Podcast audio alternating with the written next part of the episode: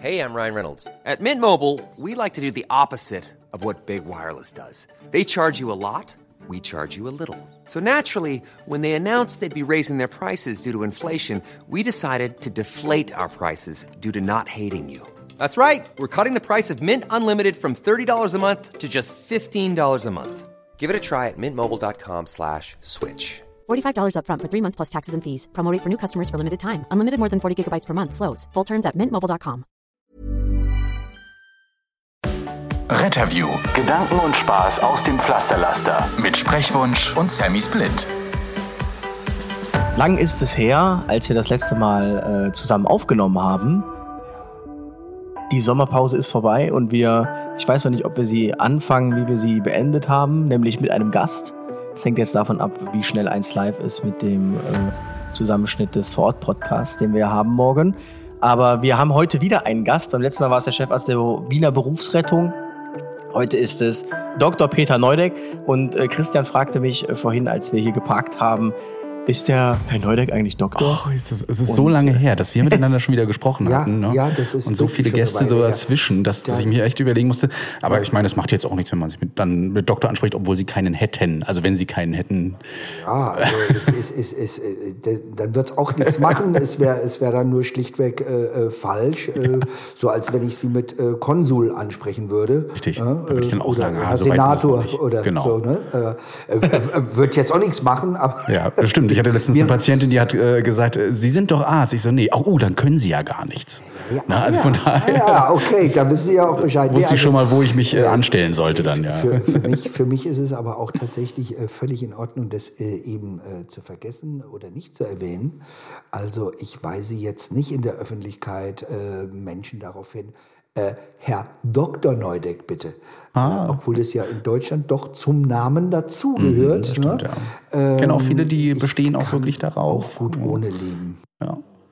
Ich habe ja immer ein bisschen mit, auch mit, mit den Vorzimmerdamen von einigen Herren und Damen zu tun und die sind auch, oh Gott, sprechen Sie bitte immer mit dem Titel an. Also ganz, ganz wichtig.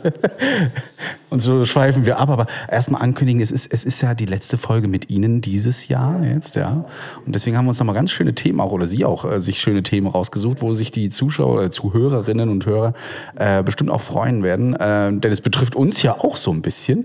Aber ganz am Anfang erstmal haben Sie so ein bisschen Traurigkeit, dass es jetzt schon wieder zu Ende ist, das Jahr, so mit uns. Wie, wie, wie gehen Sie dagegen vor? Was macht man so bei Traurigkeit, wenn man irgendetwas vermisst? Heimweh, Fernweh gibt's ja auch in die Richtung. Was, was, Also äh, ich, ich denke, immer gut ist es, sich die äh, schönen Erinnerungen ähm, herbeizuholen, Fotos anzuschauen.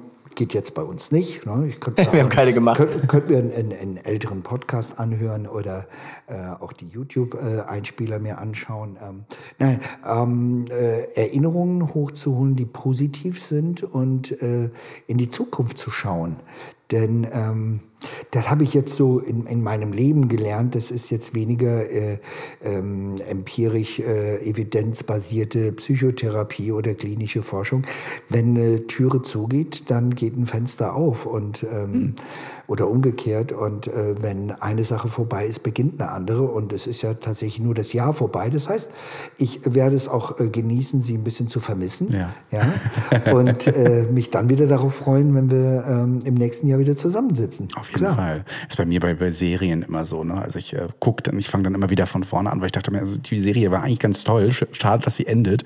Aber da gab es ja ganz tolle Folgen. Und dann gucke ich mir auch teilweise einzelne Ja, Folgen noch genau. an und sag so, Genau. das war doch ganz toll. Und am Ende ärgere ich mich dann trotzdem, dass es nicht weitergeht, weil es abgesetzt wurde oder so. Das kann ich tatsächlich immer nicht, weil dann kriege ich, äh, ich kann mir das nicht wieder am Anfang schauen, weil ich mir denke, dann waren die Verhältnisse in der Serie ja noch, die Figurkonstellationen, die bestanden ja noch gar nicht und und und und und. Deshalb, ich kann das nicht. Aber ähm, ja, Ja, sich, sich äh, äh, da äh, nur auf eins zu fokussieren, das führt natürlich immer dazu, dass es ähm, die, die Gefahr beinhaltet, ja, wenn das dann nicht mehr da ist, dann, ah, dann ist es nicht mehr so gut. Deshalb ist äh, in, in, dem, äh, in dem Bereich Flexibilität, also mehrere ähm, Dinge, mehrere Projekte vielleicht, nicht zu viele, ja, mehrere Aufgaben, mehrere schöne Erlebnisse, die hinter einem liegen, aber vielleicht auch vor einem liegen, ähm, darauf zu schauen. Also aber triggert man dann nicht Melancholie? Ach, die Melancholie ist ja eher eine Haltung. Ja? Melancholie ist ähm, äh, eine, eine Haltung, die äh, Personen in ihrer, äh, so in ihrer gesamten Psyche mitbringen. Früher war das ein, ein psychiatrischer Begriff. Man würde heute sagen, das ist vielleicht ein kulturwissenschaftlicher Begriff. Und die Melancholie ist ja so etwas wie die Schwermütigkeit, so wird es ja so frei übersetzt. Und mit einer Melancholie kann man durchaus sehr kreativ sein. Man kann äh, Poeme schreiben, Gedichte, man kann äh, Lyrik machen, äh, Lieder mhm. äh, werden komponiert und äh, Sonette gedrechselt. Äh, wenn sie in einer schweren Depression sind, dann geht das nicht. Also ist die Melancholie äh, durchaus etwas, was also als Lebenshaltung ähm, vielleicht entsprechend dem ähm, der rheinischen Frohnatur ne, auf der anderen Seite. Ne? Die rheinische Frohnatur, schön oberflächlich, haha, hätte noch immer Jodjangen und so weiter. Ne? Die geht dann ganz anders durch Leben. Auch da äh, entstehen ganz tolle kreative äh, Sachen. Ne? Siehe äh, das rheinische Liedgut, ne? Im, nicht nur im Karneval. Ähm, die Melancholie dagegen ist, ist äh, eben die, die, Schwermütigkeit. Und das darf man auch sein. Das ist auch wichtig, das auch mhm. zuzulassen, dass man schwermütig ist mal. Darf man sein, dass auch die Befindlichkeit mal nicht so toll ist, dass man nicht jeden Tag on top performt. Das ist schon okay. Das wäre irgendwann komisch wahrscheinlich, wenn man das gar nicht mal verspürt. Schwermütig war der Christian auch, und zwar vor drei Tagen. Äh, als er mir sagt, er ist ein bisschen aufgeregt. Ja, das stimmt. Weil noch nichts steht. naja, so ist ja nicht, aber es ist, man, man hatte, also wir haben ja bald, also morgen, morgen für uns, wir nehmen ja hier einen Tag vor der ja. Show auf mit Ihnen und ja. äh, unsere erste Live-Show. Das haben wir noch nie zusammen großartig okay. gemacht, außer so ein bisschen auf der Bühne, aber halt da äh, auch versuchen, eben einen Podcast zu machen. Aber diesmal machen wir eine Show. Was macht man? Das sind zahlende Gäste, die da sitzen. Ja, das kommt noch dazu. Ne? Und dann denkt mhm. man sich so, wow, zweimal 45 Minuten wollen die uns sehen.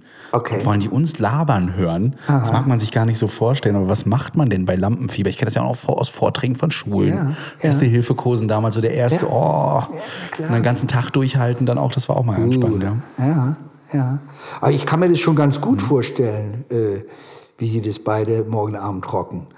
Wir, wir, freuen uns, äh, man hat ja auch eine Freude drauf. Ich, ich freue mich eigentlich auch drauf. Ich freue mich auch auf was, was schief läuft. Einfach weil, weil ich glaube, das bringt auch die Lacher mit rein, oder? Ich weiß nicht, was kommt doch an, was schief aber läuft. Aber man hat ja so seinen, seinen, seinen inneren Perfektionisten und sagt so, man will die Leute ja auch so ein bisschen begeistern mit, das wirkt professionell, aber andererseits ist Podcast ja jetzt nicht unbedingt alles läuft glatt, sondern es ist ja eher die, die Authentizität, ja, die man dabei hat, ne? die Leute ja so feiern. Manchmal klar, ja. darf es auch sein. Ja.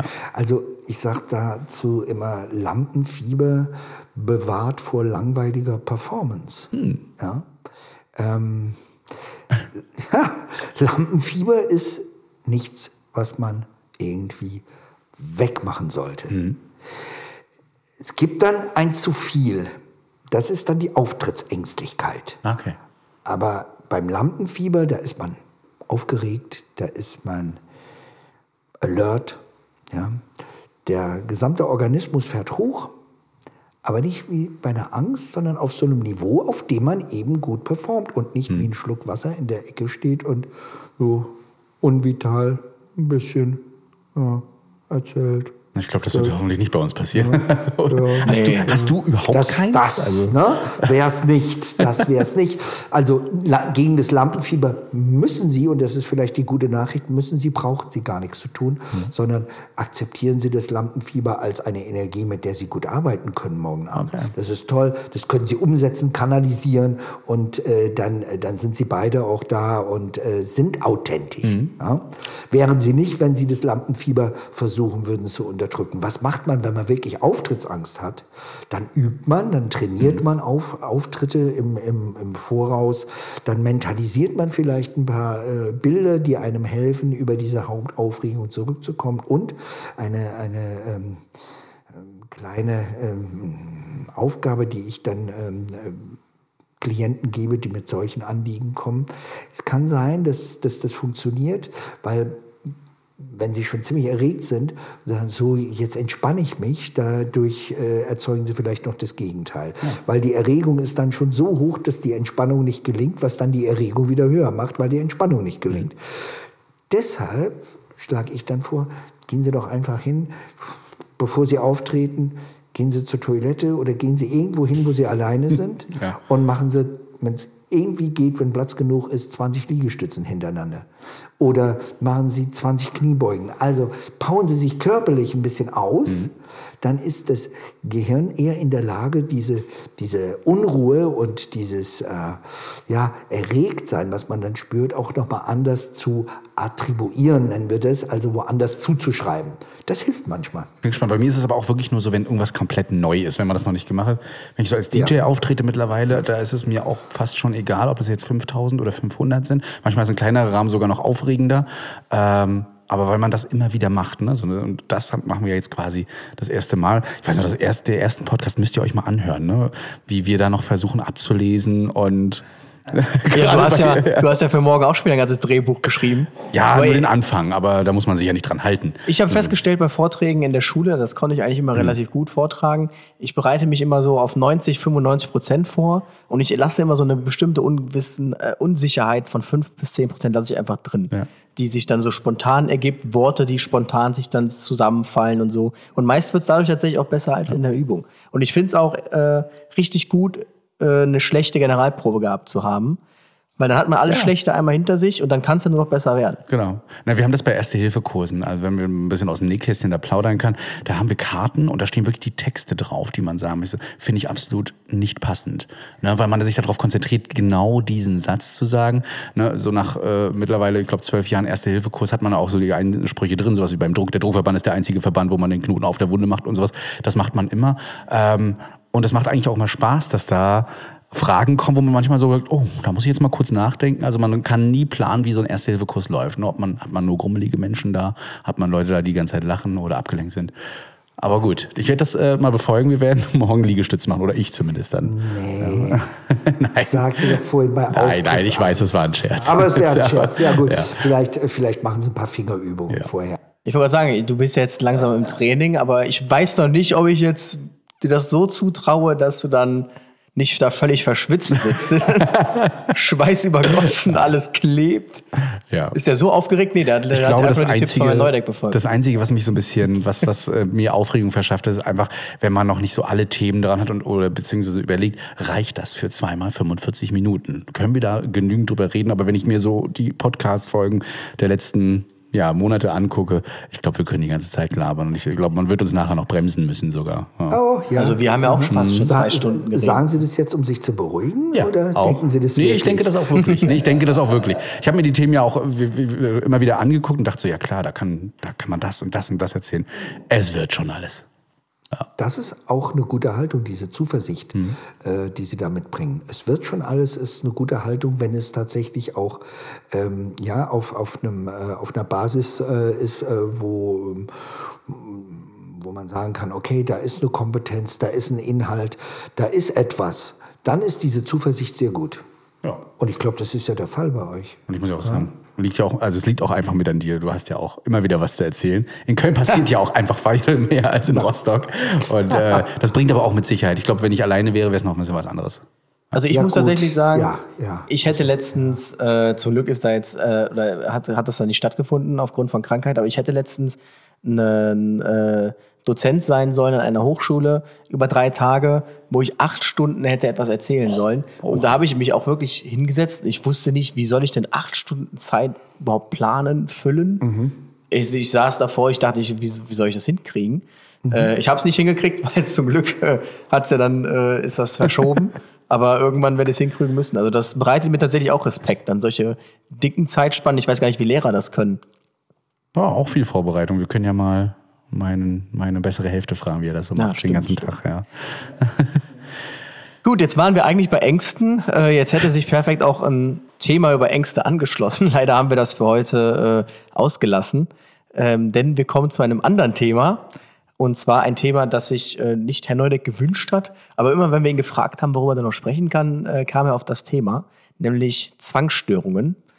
Und ähm, da schließt sich die Frage an, warum? Ist das so ein häufiger Patient, ein Zwangspatient oder Ähm, ich schließe mal gleich an das an, was, Sie jetzt äh, einleitend sagten. Ähm, das wäre jetzt eigentlich der Punkt, über Angststörungen zu sprechen.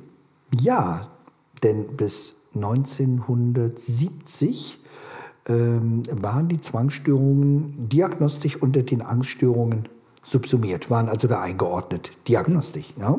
Insofern sprechen wir also und sind wir gar nicht so weit entfernt von der Angst und von Angststörungen.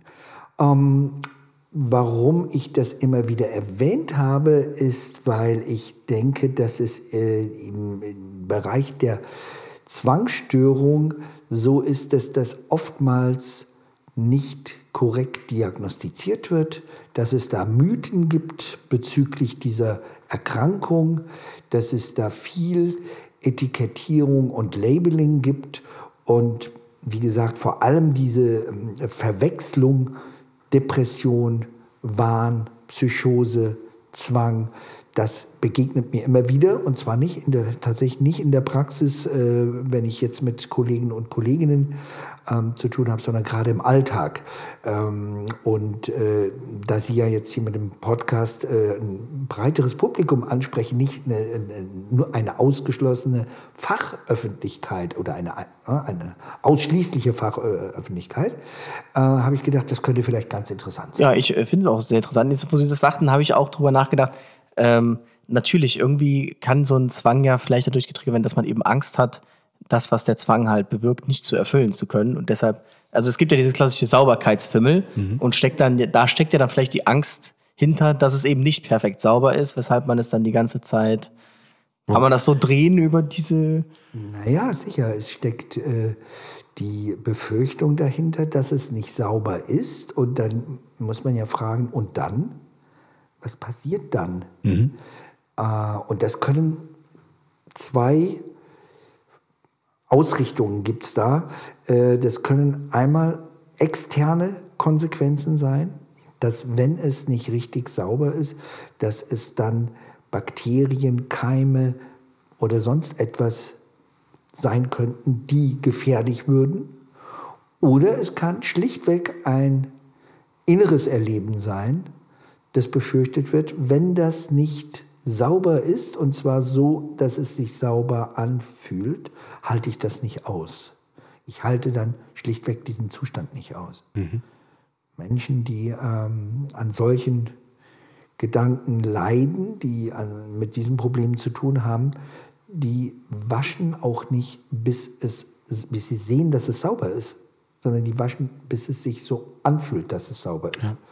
Deshalb sind die Hände bei Waschzwängen, wo es um, nicht um das Waschen von Kleidern oder das Reinigen von, von äh, Tischen und Möbeln, sondern um, dies, äh, um den eigenen Körper geht, äh, Hände waschen zum Beispiel, sind dann die Hände auch ganz oft äh, bei diesen Menschen äh, ganz rot und aufgeraut. Und ähm, das kommt eben dadurch, dass die nicht mehr sehen, nicht mehr wahrnehmen, optisch. Hm. Wann ist jetzt der Körper oder wann sind die Hände sauber, sondern in Gedanken so lange mit diesem Es muss sauber sein beschäftigt sind, bis es dann irgendwann ankommt im Gefühl, aha, jetzt ist es okay. Und das kann recht lange dauern. Ich glaube, meine Patientin hat die ähm, Mutter den Rücken acht, fünf Stunden waschen müssen. Also die Patientin hatte das immer wieder gewollt und irgendwann hat die Mutter gesagt nein und dann ist diese Patientin dann wirklich aus der Haut gefahren, hat dann auch die Wohnung da teilweise demöbliert, muss man schon fast sagen und also wirklich böse. Aber was wäre jetzt beispielsweise bei die Angst bei dieser Zwangsstörung zum Beispiel dreimal die Tür zu machen? Das ist auch eine Zwangsstörung, oder? Äh, das gehört zur also wenn wir es genau jetzt anschauen, ist das ein Symptom mhm. der Zwangsstörung, dass damit, dass mit dieser Handlung dreimal klopfen und dann die Türe zu machen, so, ja. neutralisiert wird. Mhm. So, also muss man ein bisschen weiter ausholen. Es entsteht eine Unruhe. Es entsteht eine Unruhe, wenn ich die Türe aufmache und den Raum verlasse, weil ich denke, ich könnte die Tür nicht richtig abschließen und dann könnte etwas geschehen, eine Katastrophe, wie immer die jetzt ausschaut. Ja? Um das zu verhindern, okay. schließe ich die Türe einmal zu. Weil ich aber nicht spüre, dass sie zu ist, muss ich sie vielleicht nochmal zuklopfen, mhm. zuschließen, zumachen weil ich es immer noch nicht spüre, vielleicht nochmal. Und daraus entwickeln sich dann auch Rituale. Und das, was Sie jetzt beschrieben haben, ist, ne, wenn das immer dreimal ist oder immer viermal, dann handelt es sich um ein Ritual. Und dieses Ritual, das hilft dann, die Sicherheit zu erhöhen, dass es tatsächlich auch zu ist, dass die Tür auch geschlossen ist. Ritual bedeutet, ich mache das immer viermal. Mhm. Das ist dann wie so eine Heuristik im Kopf, also äh, eine, ein Prozess, der so runtergebrochen erleichternd wirkt. Das geht dann in Anführungsstrichen schneller. Ja. ja. wenn ich dann am Ende viermal klopfe, dann ist die Tür zu und na, dann weiß ich auch, dass sie zu ist. Das verhindert, dass ich vielleicht noch viel länger da stehe und zu oft, zu oft, zu oft zumache. Das hört sich alles bizarr an, ist aber letztlich äh, gar nicht so weit weg von dem, was zum Beispiel Fußballspieler machen, wenn sie in der Kabine sitzen und äh, den Schnürsenkel von ihren Schuhen in eine bestimmte Richtung ja. äh, behandeln und äh, zumachen. Äh, das ist vielleicht nicht so weit weg davon von dem Fußballtrainer, der immer diesen blauen Pullover anhatte, weil er damit seine Mannschaft mal zu einem Erfolg geführt hat. Das sind Rituale. Aber keine Zwangsstörung, sondern ein Ritual eben. Rituale ja. sind genau. erstmal was Positives. Mhm. Eine Hochzeit ist ein Ritual. Eine Taufe ist ein Ritual. Ja? Äh, solche Handlungen sind ritualisierte Handlungen. Und Rituale geben uns in unserem Leben Sicherheit und einen Rahmen. Und erstmal ist das was ganz Positives. Und damit auch gleich mal so ein Vorurteil, was herrscht teilweise tatsächlich auch bei unter Psychotherapeutinnen und Psychotherapeuten, dass Zwangsstörungen, so ein Quali dass diese Menschen qualitativ etwas anderes erleben hm. als Menschen, die diese Störung nicht haben. Das ist nicht der Fall. Wir alle haben Rituale. Wir alle haben äh, Prozesse, wo wir äh, uns wiederholen, bevor wir das tun, was wir als nächstes tun wollen. Wir brauchen alle Sicherheit und diese Menschen haben das in einem erhöhten, quantitativ, also erhöhten Ausmaß. Aber das ist qualitativ vom äh, Erleben gar nicht anders. Wenn ich Sie jetzt bitte mal ganz stark daran zu denken, dass die Person, die Sie am liebsten haben, dass die Person, die, Sie, die Ihnen emotional am nächsten steht, dass die heute bitte schön sterben soll dann löst das in ihnen mhm. ein schlechtes Gefühl aus, ja. ein richtiges Unwohlsein. Sehen Sie, und Sie haben keine Zwangsstörung. Und Sie wissen, wenn Sie das denken, hat das nichts damit zu tun, dass es passiert wird. Aber das sind Gedanken. Mhm. Und Gedanken können uns dann tatsächlich zu einem Unwohlsein führen. Und diese Menschen, die diese Störung haben, die haben das in einem quantitativ enorm starken Ausmaß und kommen gar nicht da raus. Und wenden dann die Rituale in einer ja, pathologischen, in der Krankenweise an. Jetzt seid ihr beide ja umgezogen. Ne? Also Louis, du hast ja eine neue Wohnung, habe ich gehört. Und gab es da auch so, so Sachen, die dir und äh, nee. deiner Personalhälfte aufgefallen sind, wo man sagt so, oha, man, der will das immer so und so haben. Der will immer die Kartons drei aufeinander gestapelt, mehr nicht? Oder nee, tatsächlich nicht. Aber mir fällt es äh, im Freundeskreis vereinzelt auf. Und es klingt jetzt tatsächlich, so wie er das beschreibt, also wie der Neuer das beschreibt, wie so eine so eine äh, Aufgabe äh, im Psychologiestudium, unterscheiden Sie Ritual und Zwangsstörung. Ein Fußballer macht sowieso, ist das Ritual oder Zwangsstörung. Und ich habe nämlich letztens habe ich ein, äh, eine Dating-Show gesehen, da sagte eine Teilnehmerin, sie könnte nicht küssen, sie findet Küssen ganz unangenehm, weil sie dann immer darüber nachdenken muss, über die ganzen Bakterien und Viren, die auf der Haut sind und, und, und, und, und. Und da dachte ich mir schon, das geht ja schon dann wieder so in diese Richtung Zwangsstörung dann eher. Ne? Ja. Ja, das sehe ich, das, das könnte sein, ja. Das ist möglich. Ähm Aber die Leute, das, also wir, ich finde, das ist immer schwierig. Ich glaube, man könnte ja auch bei jedem Thema sagen, dass ähm, man irgendwie da sehr leicht vorverurteilt. Also bei der Hypochondrie, wo wir zu äh, kommen, doch sagt man ja auch direkt, du bist ja ein Hypochonder äh, ja. bei jeder Kleinigkeit. Ja. Aber trotzdem ja. Ähm, muss ja nicht immer alles gleich in dieser extremen Form mhm. vorherrschen, sondern in diese milderen Varianten gibt es ja durchaus auch. Mhm.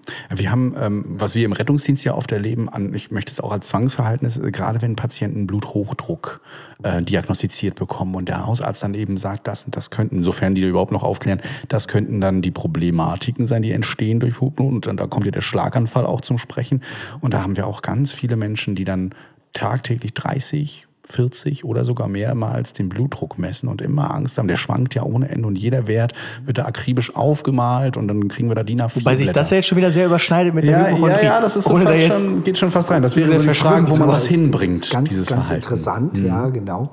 Das ist äh, die Frage, wo man das hinbringt, äh, wo man das einordnet. Nochmal, wenn wir das diagnostisch einordnen jetzt in einer klassifikatorischen Diagnostik, könnte man denken an Hypochondrie, könnte man denken an Panik, könnte man, Panikstörung, könnte man denken an Zwang.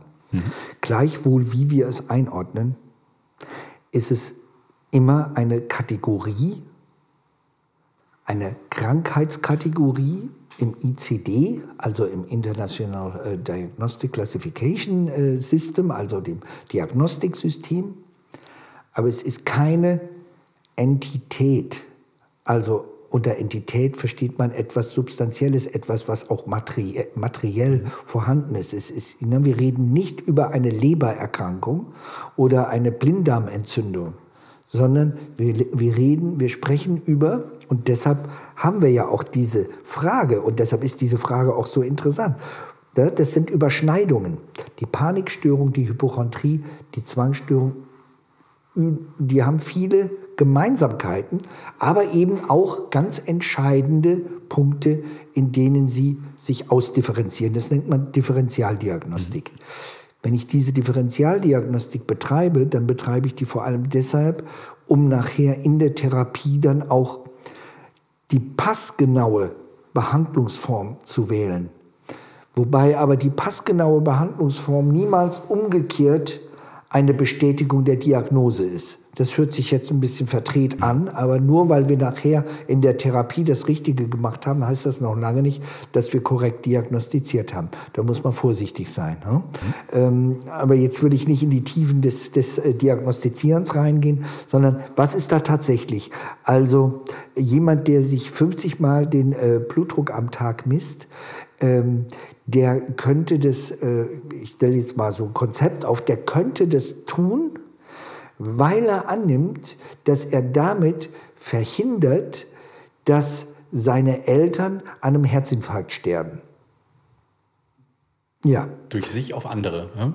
Ja, der okay. misst sich selbst den Blutdruck und zwar 50 Mal, nicht 49 Mal und nicht 51 Mhm. okay, ja. Mal, sondern 50 Mal misst er sich am Tag den Blutdruck und verhindert damit, dass seine Eltern sterben. Dann hätten wir es mit einem Zwangsritual zu tun. Okay.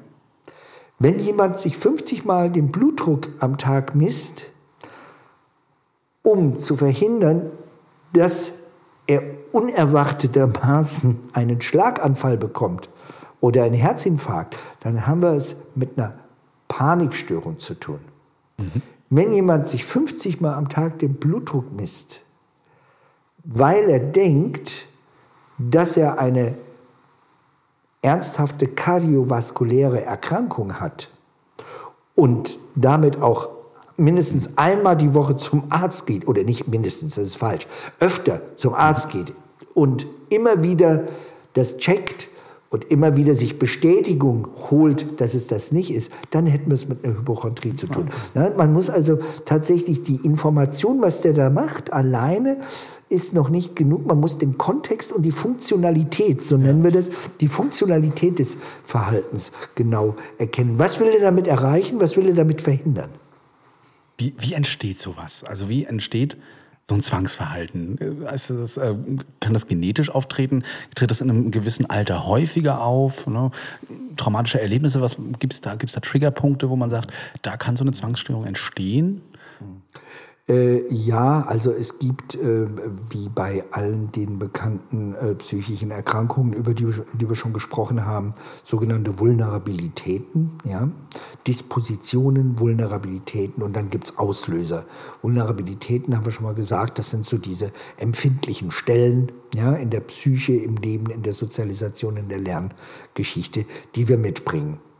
Und bei Zwangserkrankungen ist es nun so, ja, da ist ein biologischer Anteil, und zwar gerade bei diesen schweren, komplexen Zwangserkrankungen. Die sind dann auch wirklich so, dass die so ausgeprägt, dass die Patientin oder der Patient nicht wirklich am äh, äh, alltäglichen Leben teilhaben kann, weil die so verfangen in ihren Zwängen sind, dass äh, ein Verhalten, zum Beispiel einkaufen gehen, gar nicht möglich ist, weil die auf der Straße stehen bleiben und in, wie in so einer Spielschleife sich befinden äh, und, und nicht mehr in die Handlung kommen. Schwere, schwere Zwangserkrankung, da würden wir auf jeden Fall auch einen biologischen Anteil nicht nur vermuten, das, das wissen wir, dass es den dass es den gibt. Äh, wie hoch der jetzt jeweilig ist, das kann man weder in Prozent noch in äh, äh Mühe noch in Gramm natürlich äh, zum jetzigen Standpunkt, äh, zum jetzigen Zeitpunkt ähm, Stand der Wissenschaft behaupten oder, oder, oder sagen. Aber es gibt ihn.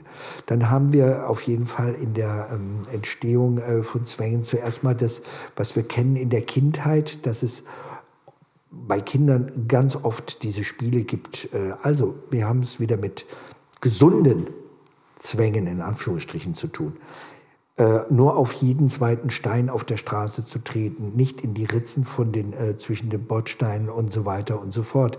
Ähm, kleine Rituale vor dem Schlafengehen. Ähm, ich äh, muss das und das tun. Ich muss den Hamster auf jeden Fall noch füttern, bevor ich ins Bett gehe, sonst ist er morgen tot. Das geht dann schon in die Richtung, wo es ein bisschen kritischer wird. Es gibt diese gesunden Rituale und gerade im Alter zwischen ja, so acht und elf Jahren treten äh, oft oftmals die ersten Anzeichen von ähm, Zwangserkrankungen auf, die dann ganz oft unbehandelt bleiben. Muss aber auch nicht sein. Es gibt auch eben ähm, ähm, Patienten, Patientinnen, bei denen das tatsächlich erst Manifestation im 18., im 25. Lebensjahr stattfindet. Also trotzdem ähm, aber junges Erwachsenenalter. Äh, ja, das ist, das ist häufig. Ja, ja, genau, das ist häufig. Ähm, wir haben es dann also in der äh, Lerngeschichte oftmals mit ähm, einer Sozialisation zu tun, wo es sehr darauf geachtet wurde, dass ähm, alles im 45, 90 Grad Winkel angerichtet ist, dass Ordnung äh, ganz groß geschrieben wird und äh, Vertrauen und äh, Geborgenheit äh, eher ganz klein geschrieben wird in diesen äh, Sozialisationen, in denen Patienten, die, in, äh, die an einer Zwangserkrankung leiden, ähm, ihre, ja, ihre ersten Schritte gemacht haben, so kann man es sagen. Ne? Also das sind oftmals solche äh, Systeme, in denen es äh, wirklich äh, eine ja, nicht eine unbedingt eine Tabuisierung, aber dann doch eine, ähm, ein, ein, ein ein, ein, Hauptmerkmal wird auf Leistung, wird auf, auf ähm, äh, Ordnung, auf diese äußerlichen äh, Dinge gelegt. Womit nicht gesagt ist, dass man das nicht tun soll, um Gottes Willen. Man darf äh, gesunder äh, Fokus auf Leistung, auf Ordnung und äh, sowas, äh, davon reden wir jetzt gar nicht, sondern wir reden von ausschließlich. Und das andere wird völlig vernachlässigt. Es gibt auch die Mutter, die Großmutter oder der äh, Vater oder Großvater, der äh, Geschichten erzählt, wie wenn du nicht dann das und das, also solche, ähm, äh, ja, fast schon ähm, ähm ja, Märchengeschichten, die enden. Ne? Und in Märchen, da kennen wir es ja auch her, die Rituale, da kennen wir auch her. Du musst so und so oft äh, zählen, so und so viele Jahre sind vergangen und so weiter. Wenn du die schwarze Katze äh, siehst an einem Freitag, den 13. Genau. Äh, und äh, dann äh, wird es auf jeden Fall äh, gefährlich für dich. So, solche Dinge, genau, wenn die du links läuft, dann bringst du Glück. Genau, so. ja, genau, genau. Die, die werden Kindern ah, erzählt. also auch ein bisschen. Äh, das kennen wir alle. Das kennen wir alle mehr oder weniger. Ja, es ne? gibt zum Beispiel ein, ein ganz klassisches Beispiel aus dem Kinderbuch von 1918, der Zug. Also wenn man ja. äh, ein Fenster offen hat und den Zug im Nacken spürt, ja. dass man davon krank wird. Das kommt aus, einem, natürlich. aus einem Kinderbuch. Und wenn ich äh, heute Auto fahre mhm. mit, meiner, mit meiner Mama, die 93 Jahre alt ist, im Sommer, letzte Gott Woche, und ich habe ihr Fenster, ihr Seitenfenster auf, was sagt die dann? Peter, mach das Fenster zu, ich krieg sonst einen Ne? Achso, Einen? eine Erkältung und einen Zug. Einen Zug, Ach, einen Zug, ja. ich kriege einen Ja. Zug, ja, Ja, genau, genau. ja, ja, sagt sie, Das ist wirklich. Winter. Es ist, ist letzte Woche passiert. Äh, Und da kann es auch warm sein. Ne? Wenn der 34 Zug kommt. Grad Ja, Außentemperatur, ja, genau. Wobei Ja, ja. wir tatsächlich mal in einer Short-Folge über Zugempfindlichkeit gesprochen haben. Mhm. Und es ist ja schon so natürlich, dass äh, das einen Grund hat, warum man zu Muskelverspannung. Also es ist ja nicht ganz so weit hergeholt. Muskelverspannung? Nein, nein, nein, da, da bekommt man äh, eine schwere Erkältung. Genau, das, das ist ist- das, das ist das, Das kann was im tatsächlich Kopf meiner. auch passieren. Das hängt davon ab, wo diese plötzliche äh, Kälte, Erkältung dann stattfindet. Äh, nichtsdestotrotz, was man jetzt aber so daraus ableiten kann, also es ist nicht schlimm, wenn ich jetzt irgendwie sage, Freitag der 13. schwarze Katze, uh, das bringt Unglück. Äh, was heißt schlimm, aber das ist dann okay. Aber wenn ich jetzt sage, uh, Freitag der 13. schwarze Katze, hoffentlich bringt es mich nicht um oder ich habe jetzt dann den ganzen Tag Schiss, dass ich sterbe, also diese extreme Genau. Verknüpfung, dann würde man schon sagen, das ist eher pathologisch. Ja, wenn ich sage, äh, tote Katze reinbeißen. Hm? Zum Beispiel. Ja? Und ich denke dann immer, äh, oh, da äh, ist, also eigentlich äh, bin ich pervers, eigentlich bin ich krank, schwer krank, weil ich denke, tote Katze reinbeißen. Also ich will in diese Katze Nie beißen. gehört sowas. Aber gut, ja. Ja, das Okay, ist das ich ein, ja, das ist, ja, sowas gibt's. Ne? Dann, dann ist der Punkt erreicht, wo diese Zwangs, die- dieses, äh, sagen wir mal, ein Gedanke, der, äh, der eigentlich vielleicht skurril ist, Mhm. innerhalb einer Krankheit zum Symptom wird. Denn das ist auf der Metaebene, der metakognitiven Ebene, wenn wir also mit unseren Gedanken über unsere Gedanken sprechen. Also ich denke, ich bin doof, das bedeutet. Ne? So, das ist. Ne? Bedeutet ja, tote Katze reinbeißen, ich habe diesen Gedanken, also will ich das. Oh, das ist gefährlich, das ist pervers. Äh, ich könnte mein Kind, meinem Kind was antun. Wieso denke ich das? Hm, das beunruhigt mich.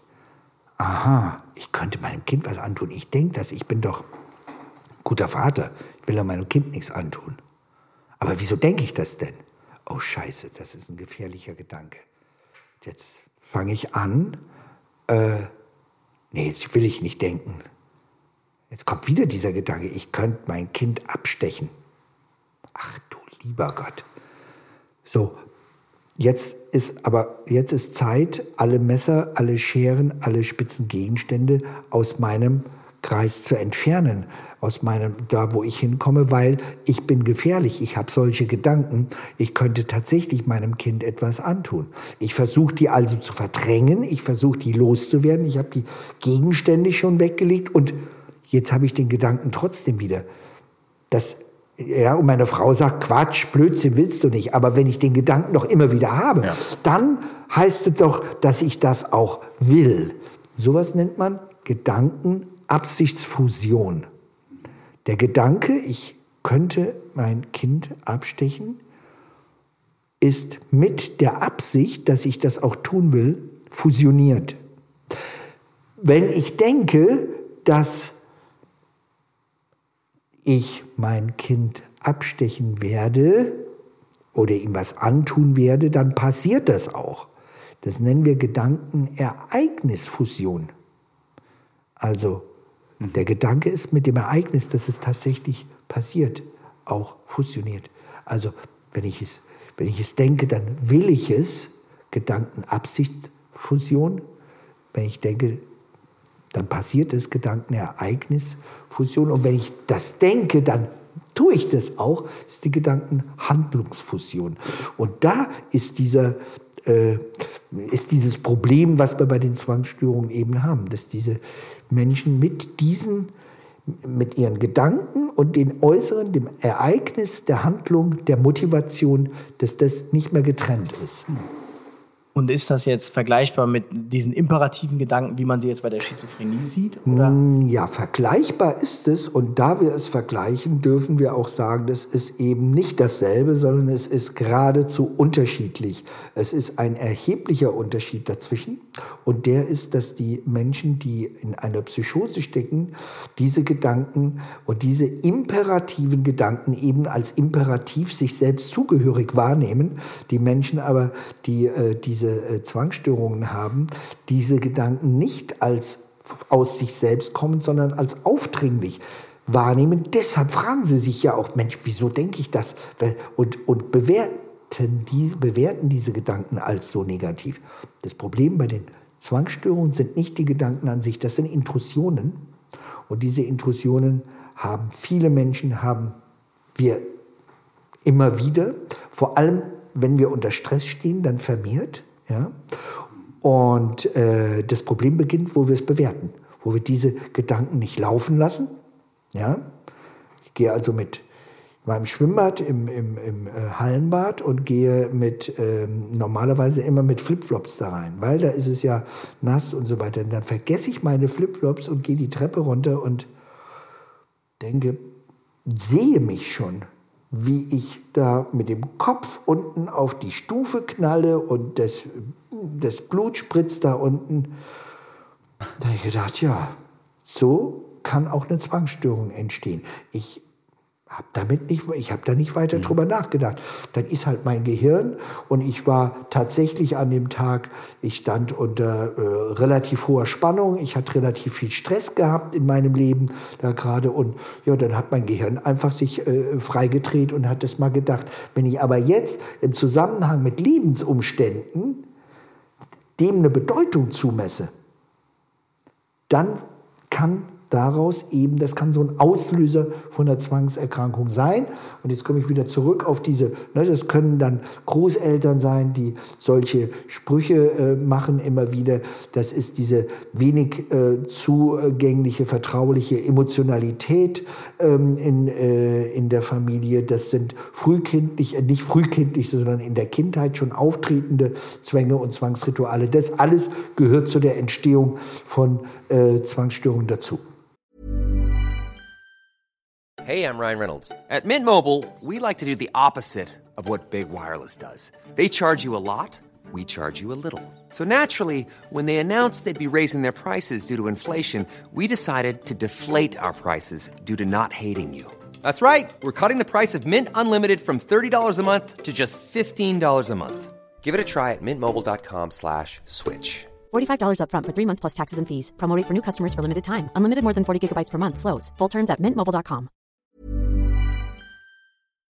Hm. Wie, wie, wie, geht man da in der Therapie dann daran? Also wird das medikamentös gelöst, äh, mit Gesprächen? Ja, also äh, medikamentös äh, ist auf jeden Fall eine Herangehensweise, vor allem bei komplexen, bei schweren Zwangserkrankungen werden Sie das ohne Medikamente auch, auch kaum hin, hinbekommen, weil es eben auch diese Komorbiditäten, also da gibt es dann meistens noch eine andere, also vor allem depressive Störungen sind damit stark verbunden. Ähm, und äh, Psychotherapie äh, ist die äh, Methode der Wahl neben der Pharmakotherapie. Ähm, da machen wir verhaltenstherapeutisch äh, Aufklärung vor allem mit dem Patienten, zum Beispiel auch schon in der Aufklärung über die Störung. Ne? Wenn ich das will, wenn ich das denke, dann passiert es auch. Da sage ich zum Beispiel dann dem Patienten, okay, dann denken Sie jetzt mal, während sie sechs Zahlen aufschreiben, ganz fest daran, dass das die sechs Zahlen sind, die nächsten Samstag die Million gewinnen. Ja? Okay. Und, und gehen Sie bitte in den Lottoladen und spielen die. Mhm. Und dann schauen Sie, ob das stimmt, ob ja. das passiert. Also wir versuchen mit kleinen Verhaltensexperimenten diese Fusion von Gedanken und Absicht und äh, Gedanken und Ereignis erstmal auch aufzubrechen und dann tatsächlich auch mit den Patienten hinzugehen und ihre Rituale zu durchbrechen, ihre ähm, zwanghafte Neutralisierungsversuche, ob es jetzt Waschen oder Kontrollieren ist, oder eben auch gedanklich äh, äh, Neutralisierungsversuche zu durchbrechen, äh, durch ein angemesseneres Verhalten zu ersetzen und dabei äh, den Patienten die Gelegenheit zu geben, die Befürchtungen, die sie haben, vor allem das nicht aushalten zu können, das äh, äh emotional nicht durchstehen zu können, die dabei zu überprüfen und zu lernen, das geht doch, ich, ich kann das. Das erhöht dann äh, auch wirklich die Lebensqualität dieser Menschen. Und dann kommt der Patient eine Woche später äh, in die Therapie und sagt, Herr Neudeck, das bringt mir ja alles gar nichts. Schauen Sie, ich habe den Millionengewinn. Was sagen ja, Sie dann? Dann würde ich sagen, Herzlichen verraten Sie mir bitte, wie Sie das gemacht haben. ja, ich möchte es auch können. Ja, es gibt auch, äh, ich weiß nicht, Big Bang Theory, da gibt es auch ne, Sheldon Cooper, der hat ja ganz viele Zwangsstörungen oder Zwa- Zwänge und äh, ganz toll, ne, wie sie dann klopfen, das dreimal, das ist genial und er muss das alles lösen und versucht das auch einmal selbst zu therapieren, äh, Ja. beziehungsweise seine Freunde, indem sie Okay. das Tic-Tac-Toe von der Wand wischen, ohne dass er es gelöst hat. Und äh, irgendwann bricht es aber aus ihm heraus. Also er hält das eine ganze Zeit aus Ja. und irgendwann muss es dann aber trotzdem nochmal alles Ja. beenden. Ja. Äh, Da wird es äh, äh, so dargestellt, als ob es tatsächlich ein Impuls sei. Und das ist äh, eben, das ist eben äh, bei Zwangsstörungen nicht der Fall. Äh, Niemand, der eine Zwangsstörung äh, hat, würde wirklich äh, sein Kind oder äh, jemand anders äh, Leid zufügen, äh, in eine tote Katze hineinbeißen oder ähm, tatsächlich äh, pädophil werden. Das ist, äh, es gibt Menschen, die haben das als Zwangsgedanken und das sind eben nicht die, die tatsächlich kriminell pädophil sind, sondern die haben Angst davor, es ist Angst davor, den Impuls zu haben. Angst davor, dass es doch stimmen könnte. Und das kommt einfach daher, weil sie immer wieder diesen Gedanken haben, den sie unterdrücken. Ja, ich unterdrücke meinen Gedanken, der kommt immer wieder, ja, da muss doch was dran sein. So, so kreist sich das hoch. Ne? Und es ist eben kein Impuls. Ja? Ähm, besser geht's nicht. Äh, mit äh, Jack Nicholson. Ein sehr schöner Film, ähm, wo auch äh, Zwangsrituale eine große Rolle spielen. Wird aber in, in vielen Serien und Filmen so ein bisschen auf die Schippe genommen. Ne? Ja. Ich meine, in Emergency Room gab es ja. Ja. auch einen Arzt, der immer klopfend, alles abklopfend reingekommen Ja, ist. bei Monk ne, spielt Äh, äh, die ganze Serie darum. Ja, äh, ja das wird äh, äh, wegen, wegen dem Bizarren. Ne? Es ist eben diese Annahme, dass das was ganz anderes ist als das, was wir äh, gesunden, nicht Zwangserkrankten erleben. Das stimmt nicht. Das stimmt nicht. Vielleicht ist es aber auch gerade deshalb in den, in den Serien oder in den Filmen so, dass wir darüber so gut lachen können. Wir können ja am besten tatsächlich über äh, Sachen lachen, die auch mit uns zu tun haben. Und irgendwie erwischen wir uns dann selbst vielleicht ein bisschen darin, in diesen ganzen Zwängen und können sagen, haha, guck mal. Ne? Das, Nur von der, von der, äh, von der wiss rein wissenschaftlich-psychologischen Herangehensweise ähm, wird, damit, wird da ein Bild aufgebaut, das äh, tatsächlich nicht haltbar ist. Das ist nicht qualitativ anders. Ja, und die Inhalte dieser Zwänge, und das muss man auch ganz klar sagen, die sind wurscht, egal, ob jetzt jemand denkt, tote Katze reinbeißen oder äh, Hammer, Hammer, ähm, Nagelkopf äh, oder Donnerwetter, Donnerwetter, Bonifatius Kiesewetter. Das ist wurscht, egal. Das spielt überhaupt keine Rolle. Denn wenn man sich auf den Inhalt dessen einlässt, wollen Sie das wirklich? Was bedeutet das denn, dass Sie das tun? Ist das nicht eigentlich der Ausdruck dessen, dass Sie immer schon mit Ihrer Mutter Sex haben wollten? Ja, wenn man sich so auf diese Art darauf einlässt, was glaube ich auch niemand tut, na, will ich niemand unterstellen, dann gerät man in Teufels Küche, würde man sagen, wenn man einen Zwang auslösen würde, dann macht man sich tatsächlich, dann gerät man in die Küche des Zwangs, dann macht man sich mit dem Zwang gemein. Dann redet man nämlich und diskutiert und argumentiert, ob es nicht doch sein könnte. Und da muss man formal rangehen. Man muss an diese Bewertungen rangehen und nicht an die Inhalte der Gedanken. Ich finde das nur immer schwierig, weil jetzt zum Beispiel so ein Sheldon Cooper, das ist ja dann nun mal jetzt rein formal jemand, der wahrscheinlich eine psychiatrische Erkrankung hat, die nicht behandelt wird, nirgendwo in dieser Serie. Und wo ja dem, dem, der zuschaut, das vermittelt wird, als wäre das einfach normal. Das sagt ja dieser afroamerikanische Comedian mal, das war halt der Crazy Joe immer. Niemand Ja. hat davon gesprochen, dass er psychisch krank ist, es ist halt der Crazy Joe. Ja, das gibt's ja auch und ähm, ich äh, möchte jetzt auch hier niemand zu nahe treten, aber Menschen, die penibel sind und, Das ganze an- Haus und putzen vielleicht. Perfektionismus, ja, ähm, wie sollten äh, die Finanzämter äh, dieser Welt äh, sonst auskommen? Ja, es braucht Menschen, die, die äh, ganz genau und ganz penibel auf Dinge schauen. Ja, das ist ja nicht nur negativ und ähm, das ist ja sogar eine eine äh, Ressource, die Menschen mitbringen.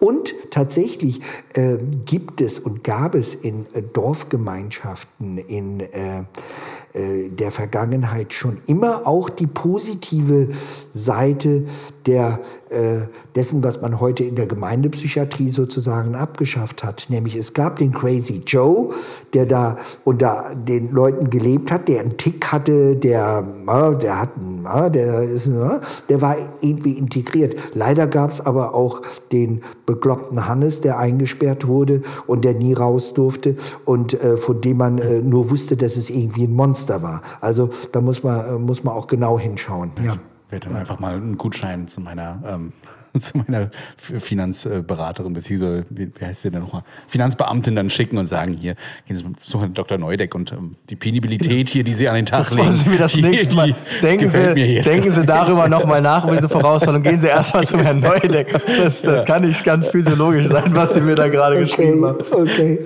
okay, vielleicht ist es doch was für Nein. äh, Therapeuten, ne, was, sie da, was sie da machen. Die Nachzahlung, also ich Ich bin auf jeden Fall auf die Antwort dann gespannt.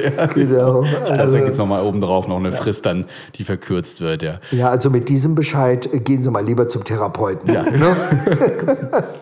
Ja, oder wir müssen danach zum Therapeuten. Wahrscheinlich, ja. Ja, das kann auch passieren. Eine Seite allerdings. auf jeden Fall danach, Allerdings, ja. Wir haben ja vorhin schon mal das angesprochen, ne? Hypochondrie. Ja. Ähm, wie gesagt, erleben wir ganz häufig. Ich habe zum Ja. Beispiel auch eine gute Freundin, die, ähm, das möchte ich nicht Hypochondrie nennen, die hat immer Symptomatiken, also ne, Schwindel, fühlt sich mal schlapp und so weiter und misst auch immer gerne dann ihren Blutdruck. Ich finde, das ist nicht Hypochondrie, sondern es ist das Herausfinden, warum die Symptome so sind. Oder, oder geht es doch in die Richtung? Sie hat immer Angst, dass der Blutdruck zu niedrig ist, dann ist er auch mal bei 110. Angst. Ja, genau. Ja, ja, genau. Und da, darin endet dann auch unser Gespräch dann immer, dass wir dann mal, Christian, du, da war der Blutdruck wieder so, was soll ich da machen? Und dann sage ich, naja, dann geh zu deinem Hausarzt, lass es bestätigen. Und das Ja, tut sie? Sie geht auch mal hin, ja. Und dann? Doch, ja. Und dann ist es, ja, find, kann dann? der aber auch nicht sagen, was genau das jetzt dann? ist. Ja, und Ja, dann das ist geht's die immer weiter bei ihr. Da geht's ja. immer weiter. Ja. Zurzeit ist Ja, eine ja. gute Phase. Zurzeit sagt sie möchte- alles schön, ja. Aber Ich möchte jetzt nicht. Äh, äh, das diagnostizieren. Nein. Das, das wäre, das wär, äh, da bin ich nicht kompetent. Mhm. Äh, das wäre ähm, äh, wirklich sich zu, viel, zu weit aus dem Fenster gelehnt, weil es äh, sich auch um, ja, um Menschen handelt, den sie kennen und so ja, weiter. okay, ja, gut. Würde ich, würde ich jetzt viel, ungern tun. Wann, wann aber ist man denn Hypochonder? Also ja, aber ich, ja, ja, genau. Das Mhm. greife ich noch mal auf den Anfang zurück. Ähm, ähm, Sie sagten ja, und ähm, jetzt, äh, hat, jetzt könnten wir eigentlich den Übergang zur Angst machen, aber wir reden ja heute über die Hypochondrie. Ja, genau. Jetzt haben wir über den Zwang gesprochen, bei dem Angst eine große Rolle spielt. Und äh, jetzt reden wir über eine somatoforme Störung. Und ähm, ja, die gute Nachricht ist, im ICD-11 wird sie unter Angststörungen subsumiert. Hypochondrie ab dem neuen ICD-11 unter Angststörungen, nicht mehr unter Somatisierungsstörungen. Ja? Und äh, das weist eben auch darauf hin, dass Angst eine Rolle spielt. Ja? Und äh, Angst spielt da insofern eine Rolle. Auch hier müssten wir wieder fragen bei dieser, bei dieser Freundin, pardon, müssten wir fragen, ähm, was vermutest du denn, wenn der Blutdruck so hoch ist? Was kann denn passieren? Wenn die dann sagt, ein Herzinfarkt, ich könnte einen Herzinfarkt kriegen oder ich könnte umfallen, verrückt werden, dann würde ich das als Monitoring innerhalb einer Panikstörung bezeichnen. Wenn die sagt, ja, ähm, dann habe ich eine schlimme Krankheit, ich weiß nicht welche, aber ich habe da eine schlimme Krankheit, vielleicht eine chronische Herzmuskelentzündung oder was auch immer, oder es gar nicht mal benennen kann, dann würde ich es eher in die Richtung Hypochondrie ähm, äh, würde ich dann gehen in der Diagnose. Das muss man differentialdiagnostisch durch viel Exploration, klinische Beobachtung und so weiter ähm, muss man das diagnostizieren. Das ist nicht, das ist tatsächlich nicht so einfach. Ne? Ähm, Panikstörung, äh, da stehen halt Panikanfälle im Mittelpunkt, Panikattacken, die ohne Zusammenhang mit einer äußeren Situation entstehen aufgrund von Gedanken, oder körperlichen Veränderungen und dann geht es in so einen Teufelskreis. Den gibt es auch bei der Hypochondrie, aber der ist ein Stück weit anders. Die Hypochon Hypochondrie, Menschen, die daran leiden, die müssen nicht auch Panikattacken haben. Die haben Angst, eine Krankheit zu haben und checken deshalb. Monitoring gibt es da auch. Die stellen sich vielleicht vor den Spiegel und schauen jeden Tag morgens und abends, schauen die ihren gesamten Körper ab, ob da vielleicht irgendwelche Flecken aufgetreten sind. Sie können sich vorstellen, dass es dann ganz schwierig ist, wenn die zum Beispiel sagen, ja, und das mache ich fünf Minuten lang und ich schaue siebenmal hoch und runter, festzustellen, ist das jetzt Zwang oder ist das Hypochondrie? Ja, äh, das ist wiederum, warum tun sie das? Ja, um zu verhindern, dass ich krank werde, Jetzt im Augenblick würde ich eher sagen Zwang, um festzustellen, ob ich eine dermatologische Erkrankung habe, ob ich vielleicht Hautkrebs habe, wäre es eher Hypochondrie. Das heißt, äh, weil wir hatten auch mal tatsächlich einen Patienten, der ist nicht in unserem Einsatzgebiet, deshalb hatte ich ihn nur einmal. Ich denke mal, die Kollegen haben ihn öfter, der tatsächlich auch anrief. Es war irgendwie als Blutdruck gemeldet. Und er sagte, ja, so und so und so. Und er konnte einem direkt die ganze Krankengeschichte auch runterbeten. Und, und ich glaube, dass diesen, diesen, diesen, diesen, blablabla, wusste auch ganz genau schon, wie es abläuft. Ja. Also das wäre jetzt tatsächlich aber dann gar nicht so der Hypochonder, weil er wusste ja, was er vermutet hat, ähm, auch wenn sich das nicht bestätigt hat, äh, sondern das ist dann tatsächlich diese Schiene dann eher Panikstörung. Ja, scheint mir auch. Also wie gesagt, man muss, man muss das im Einzelfall wirklich ausdifferenziert explorieren. Äh, es gibt eben auch die, die entsprechenden Fragebögen äh, dazu, ne, diese psychometrischen Fragebögen, womit man das äh, auch nochmal bestätigend äh, oder eben äh, äh, falsifiziert bekommt, ob es in diese oder in, in jene Richtung geht. Ja, das gibt's also wirklich viel Überschneidungen. Ja. Jetzt stellt sich mir die Frage, wie entsteht denn eine Hypochondrie? Ähm, ich, äh, hat, also entsteht sowas durch falsche Kommunikation von Ärzten beispielsweise, beziehungsweise dem klassischen Dr. Google. Denn wir hatten letztens, also meine Freundin wirft mir vor, ich wäre ein Hypochonder. Aha. Ja, weil ich hätte ja schon in meinem Leben fünfmal ein MRT gehabt und das wäre ganz klar. Äh, mhm. Kein Mensch hat fünfmal in seinem Leben MRT gehabt, so jung. Und äh, sie sagte eben, und da muss ich aber sagen, diese, diese Verbindung, ich war beim Arzt, weil ich Probleme mit dem Oberschenkelmuskel hatte. Mhm. Und da war eine Verhärtung die ist nicht weggegangen. Dann bin ich zum Arzt gegangen und der schreibt mir ein MRT und schreibt auf Verdacht auf Tumor oder Ausschluss Tumor. Und das hat in mir dann schon äh, einen schnellen Puls ausgelöst. Und mhm. äh, sie meinte dann, ja, du vermutest da direkt bei der Muskelverspannung, das Krebs und so und so. Da würde ich sagen, das wurde vom Arzt schlecht kommuniziert und äh, so ein bisschen getriggert dann auch. Ich finde, Ausschluss ist immer, man versucht es einfach nur auszuschließen. Das aber ist ja nicht schreibe ich auch Arzt, gerne Ja, ich dachte das ist tatsächlich ja nicht vom dann. Arzt schlecht kommuniziert. Ich, äh, darf ich Ihnen ein äh, kleines Beispiel von äh, äh schlechter Arztkommunikation äh, nennen? Ja, klar. Ja. Ähm, nach einer Odyssee über Sonographien und auch schon äh, CTs Nasennebenhöhlen bin ich dann eben auch im Lungen-CT gelandet vor ein paar Wochen wegen eines äh, persistierenden Reizhustens. Äh, wir nehmen jetzt mittlerweile an, dass es mit einer ähm, Verminderung des äh, äh, Abbaus des, äh, des Enzyms zum Abbau von äh, Histamin zu tun hat. Aber das wussten wir damals alles nicht, ne? obwohl schon Blutprobe äh, entnommen wurden und so weiter. Und saß dann da also im Lungen-CT. Ne? Warum macht man ein Lungen-CT? Zum Ausschluss, ne, zum Beispiel, ne, genau. Und dann hieß es ja, dann noch Arztgespräch nach der, nach der Bildgebung jetzt, okay. Und nach einer halben Stunde ähm, habe ich dann mal den Arzt, der immer wieder aus diesem Räumchen herauskam, angesprochen, habe gesagt, äh, ich habe jetzt nur noch äh, wenig Zeit. Äh, können, ach ja, ach ja, ach ja. Dann noch mal zehn Minuten später ähm, und dann sagt, ja, äh, also sofort und ruft mich dann auch fünf Minuten später rein, guten Tag, Herr Neudeck, ja, und beginnt dann jetzt das Gespräch so, ja, Herr Neudeck, ähm, es tut mir sehr leid, ich ähm, muss Ihnen Folgendes mitteilen. Ähm, ja, äh, dieses ganze äh, Gewusel hier hat dazu geführt, dass Sie jetzt so lange warten mussten. Ähm, ja, also große Tumore habe ich bei Ihnen keine gefunden. Aber kleine? Ja, genau. Also so viel offen Und ich sagte, na, aber vielleicht ein paar kleine. Äh, nein, das kann ich im Moment noch nicht äh, sehen. Äh, da muss ich, das muss ich erstmal durch den Computer laufen lassen. Das finde ich ist jetzt nicht so gut gelungen in der Arzt-Patienten-Kommunikation. Äh, ich äh, habe auch gemerkt, in dem Moment, wo ich da reinkomme und der sagt, ich muss Ihnen leider mitteilen, dass mein Herz angefangen hat, hm. so ganz schnell, ganz bumm, von einer Millisekunde ja. auf die andere. So ist unser Organismus gestrickt. Nein, nicht Hypochonder. Ich würde mich da auch weniger als Hypochonder äh, sehen, ähm, sondern das ist ganz berechtigt, sich Sorgen zu machen und Angst zu haben und sich in die Hose zu machen, wenn man die Ausschlussdiagnose Tumor hat. Das ist doch äh, Bullshit. Ne? Ganz ja. klar. Nee, Hypochonder ist anders. Da, ähm, das der da dreimal bei Dr. Google oder ein paar Mal zu viel ist, dann ist die Karre schon äh, verfahren. Das ist schon ein Versuch der Beruhigung. Hm.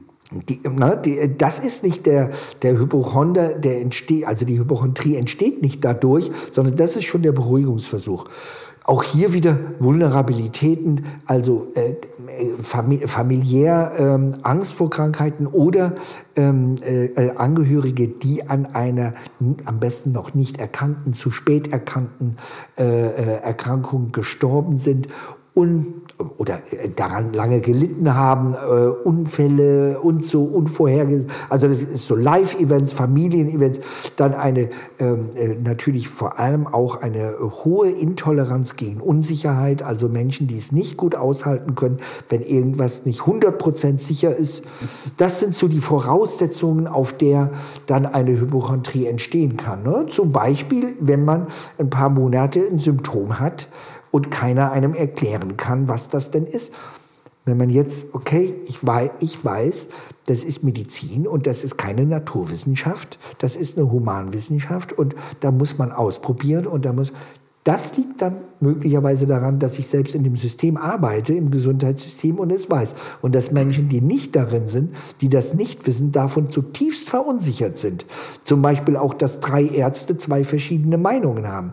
Das muss man dann immer wieder kommunizieren. Ganz ich wichtig. umgekehrt, zwei Ärzte, drei Meinungen? Ja, das wollte ich auch eigentlich sagen. Ja, ich habe das genau. äh, ganz oft, dass ich bei Patienten sitze, die einen Arztbrief, also einen Klinikbrief, ja. einen vorläufigen Arztbrief bekommen und gesagt haben, ja, also die waren jetzt da in dieser Klinik, da haben die dann zwei, äh, drei, vier Stunden Stunden gesessen, da wurde ein Blutbild gemacht, da wurde alles gemacht, da gab, ich, gab es diesen Brief und eigentlich haben die gar nichts rausgefunden da. Ne? Die haben alles gemacht, aber eigentlich haben sie nichts rausgefunden. Und dann setzt man ja. sich wirklich mit dem Patienten in, klar, da stehen viele Fachbegriffe ja, drauf genau. und ist nur dafür da im Rettungsdienst, um den zu erkennen. Doch, doch, doch, die haben da einiges die gemacht. Haben die haben auch sehr, sehr viel. Die haben da auch einen Kardiologen drüber gucken lassen, einen Pulmologen.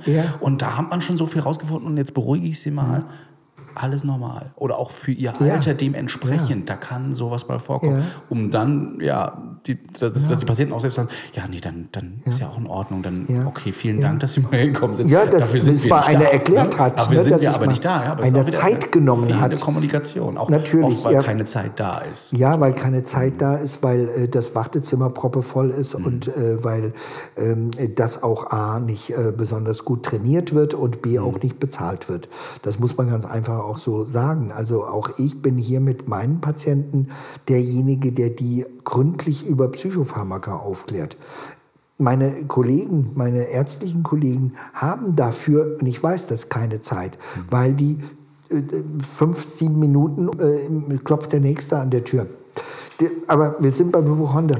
Ja. Äh, die Hypochondrie, äh, der Mensch mit der Hypochondrie hätte dann gesagt, vielen Dank und wäre aber eine Woche später mit dem gleichen Befund wieder zum Arzt gegangen. Und Ärzte haben es da auch nicht einfach, weil die Hypochond äh, hypochondrischen Menschen oder Menschen, die das, das Kriterium der Hypochondrie erfüllen, die kommen und wollen Ausschluss. Ausschluss von dem, Ausschluss von dem, Ausschluss von dem. Die wollen dann schauen, dann schauen sie noch das Vitamin B12, dann schauen sie noch das Vitamin D, dann schauen sie noch Zink, dann schauen sie noch Eisen, dann schauen sie noch das, dann schauen noch jenes. Dann ist meine Mutter, glaube ich, ein Hypochonder. Die kommt nämlich immer mit ihrem Vitamin. Und, äh, ja, ja, das ist ja auch, auch ganz äh, aktuell äh, und, und es ist ja auch wichtig. Ne? Ähm, äh, was was äh, bei, bei der Hypochondrie dann auffällt, ist, dass die Ärzte abwägen müssen, inwieweit sie dann ihre Patienten da auch einschränken und wie weit sie eine Grenze ziehen und inwieweit sie da immer weitermachen. Weil ähm, es, es, es scheint ja so fast so zu sein, dass wenn man äh, nur lange genug diagnostiziert, dann irgendwas ja auch findet, weil der menschliche Körper nun einfach eine Maschine ist, die Betriebsgeräusche auch produziert. Wenn man dann noch sagt, ja, also der Wert ist jetzt gerade ein bisschen erhöht, dann ist Ja, das schon. und wenn der Wert Aha, erhöht ist, ist das eigentlich dann der Hinweis auf eine äh, multimorbide, gr- äh, progrediente, tödlich verlaufende Erkrankung. Nach, nach Morbus Ja. Google sowieso Ja. immer dann. Ja, Ich sage ja, immer, wer ja. misst, der findet. Deshalb äh, Minimaltherapie betreiben. Also es ist einmal wirklich krass passiert, Ja. dass wir einen Laptop vor uns hatten von dem Patienten und wir ihm wirklich versucht haben, immer wieder auszuschließen. Er hat immer wieder neu was neu Und es könnte ja auch das sein. Und haben Sie das schon bei mir ausgeschlossen? Wo Ja. unsere, Ja, unsere ja, genau, das ist dieser ist Wunsch auch, nach. Sicherheit. Ja, ja. Dieser Wunsch nach hundertprozentiger Sicherheit, das nicht aushalten können einer, eines Restrisikos. Und das, da sind wir bei der Therapie, äh, lernen die Patienten in der Therapie, nämlich Restrisiken auszuhalten, mit Restrisiken umzugehen und zwar angemessen damit umzugehen und damit in einem Sinne von der Fachbegriff dafür ist Habit Reversal. Habit Reversal, also eine Gewohnheit, ne, die man umgestaltet, sozusagen etwas zu tun, das mit dem Checking- und Monitoring-Verhalten inkompatibel ist. Also etwas zu finden, was sie stattdessen machen können. Statt sich vor einen Spiegel zu stellen, statt sich ans Internet, äh, an den Computer zu setzen, im Internet zu recherchieren nach Ein, zweimal Woche, äh, pro Woche den Rettungsdienst zu rufen. Ja, ja, wobei ich äh, mich auch da noch an eine Frage erinnere, ähm, die, Die sind wollte doch immer in den die- Notaufnahmen Äh, mit den Notaufnahmen, ja? oder äh, die, sind, äh, die rufen den Rettungsdienst Mhm. wie oft. Das sind tatsächlich eher die Patienten mit Panikstörungen. Genau, das ist mir jetzt nämlich dann auch aufgefallen Ja. gerade, weil der Patient, der äh, wusste ja, äh, der wollte ja nicht irgendwas ausschließen, sondern der war ja einfach, Genau, genau, genau. Na, die die, äh, die äh, Patienten mit Hypochondrie gehen zum Niedergelassen, gehen äh, zum Internisten, gehen zum Facharzt und wollen sich dort bestätigen lassen, dass sie gesund sind. Und zwar 100 Prozent, dass 100 Prozent ausgeschlossen ist, dass da was ist. Ausschlusskrankheit. Die Ausschlusskrankheit, weil sobald irgendetwas nicht stimmt, denken die, sie haben eine schlimme Krankheit. Sobald irgendetwas nicht stimmt, denkt der Panikpatient, er bekommt einen Herzinfarkt, bekommt, äh, wird verrückt, könnte in Ohnmacht fallen, aber er denkt nicht, er hat eine Krankheit. Das ist der Unterschied. Ja, also ich erinnere mich an eine Patientin, da werde ich meinen Kollegen auf jeden Fall sagen, dass das nicht Hypochondrie ist, sondern eher Panik. Auch wieder Bluthochdruck. Und, Aber und, da merkt man mal wieder, wie, äh, wie sehr man sich da auch äh, in die Irre führen lässt. Ja, natürlich. Auch nur mit seinem, das lernt man ja auch nicht, im, weder im Notfalltäter, glaube ich, das in der Form oder der, in dem der Schwerpunkt, als auch im Rettungssanitäter natürlich überhaupt nicht. Ähm, wie sehr man dann auch einfach nur durch sein äh, Selbstdenken dann auf einmal da so eine Diagnose stellt, irgendwie sagt, Hypochonder, obwohl es eigentlich ganz Ja. klar was anderes ist. Sagen wir mal, wie ich, ich stelle das fest im Rettungsdienst. Ich komme zu jemandem, vielleicht Ja. fahre ich auch öfter mal dorthin ähm, Ja. und merke, das ist wirklich, da ist nichts. Das, Ja. Der ruft uns wirklich an, weil er eben diese Ja. Ausschlüsse haben. Wie gehe ich da vor? Wie, wie, wie könnte ich das kommunizieren? Vielleicht Also kommunizieren, denke ich, äh, im, im Rettungsdienst, ganz ehrlich. Äh, gehen Sie auf den Patienten ein und schauen Sie, ob Sie irgendwas finden, irgendwas finden, was der wirklich braucht. okay. Ja, vielleicht ein bisschen ein Gespräch, vielleicht jemand, äh, der sich äh, mehr, äh, mehr kümmert. Vielleicht fragen Sie ihn äh, oder Sie, ob es da jemand gibt, der sich mal, ja, den Sie mal kontaktieren könnte oder den Sie für Sie kontaktieren könnte, könnten, so dass Sie gar nicht erst auf diese Geschichte eingehen und ja, beruhigen Sie die Patientin inwie, äh, insofern, dass Sie das, äh, so, wie weit Sie es können. Ja. Weil antherapieren oder da in diese Richtung was machen, da ist da nicht die richtige Situation für. Die Frage ist denn, wie kann man das denn herausarbeiten? Was ist denn jetzt, also zum Beispiel Klassiker ist ja irgendwie Brustschmerz oder so. Ähm, inwiefern ist das jetzt wirklich oder dann doch gar nicht? Naja, also es gibt ja, äh, das machen wir auch in der Psychotherapie dann irgendwann, nachdem die Patienten äh, auch gelernt haben, Unsicherheit zu ertragen. Panikattacke sowohl, übrigens immer Brustschmerzen. Sowohl, sowohl die äh, Patienten mit Panik als auch die Patienten mit Hypochondrie, als auch die Zwangspatienten, dass sie Unsicherheit tolerieren können, ja, Symptome tolerieren können. Dann gehen wir hin und schauen, was, was ist denn jetzt wirklich der Unterschied zwischen der Panikattacke, die drei Minuten dauert und äh, dann ähm, ist man verschwitzt und dem Herzinfarkt, der tödlich enden kann. Und da gibt es Unterschiede. Ähm, äh, also ein, ein markanter Unterschied ist, wenn Sie bei der Panikattacke, wenn Sie durch die Gegend dann laufen, dann geht es Ihnen besser. Oder zumindest wird es nicht schlechter. Das ist bei einem Herzinfarkt nicht unbedingt so. Nein, das ist gar nicht so. Natürlich ist es gar nicht so. Ähm, beim Herzinfarkt haben Sie kein Herzrasen. Mhm. Äh, also, dann ist aber auch kurz vor. Äh, ja, das, spür, das merken sie dann kaum noch oder spüren sie genau. gar nicht mehr. Also da gibt es Unterschiede, die kann man sich auch anschauen ähm, in Fachbüchern und äh, die, die gehen wir dann einzeln durch, damit da so eine Diskriminierung äh, stattfindet, eine Diskrimination stattfindet zwischen, aha, hier dran kann ich festmachen, das ist wirklich gefährlich und hier dran kann ich festmachen, dass es gar nicht so gefährlich ist. Ja. Letzten Endes ist es für uns sowieso schwierig, weil wir den Patienten ja meistens gar nicht kennen vorher und Nein, da jetzt auch an, auf Anhieb zu sagen. Immer, immer on the worst case denken. Ja, Hypochondrie, dann ja. bringt man die ins Krankenhaus, wenn man da dann festgestellt und das öfter vorkommt. Manchmal ja. hört man ja in der Notaufnahme, ach, der ja. Herr Müller schon wieder. Der Herr Müller, ne? Mal diese Woche jetzt. Genau. Und dann, dann weiß man, okay, und wenn man der, bei der Frau May denkt, die ist ja wieder Herr Müller und die fällt dann um, dann äh, will man das nicht gewesen sein. Also da muss man immer, denke ich, wirklich an Worst Case denken. Es sei denn, man hat eine ganz große Sicherheit, dass das jetzt hier wirklich äh, anders handelbar ist. Und man unterhält sich fünf Minuten mit der Person und ich sagt, ja, jetzt ist doch irgendwie wieder besser. Das ist natürlich nochmal was anderes. Aber ansonsten, äh, denke ich, äh, muss man da auch äh, an das Schlimmste denken und auch so handeln.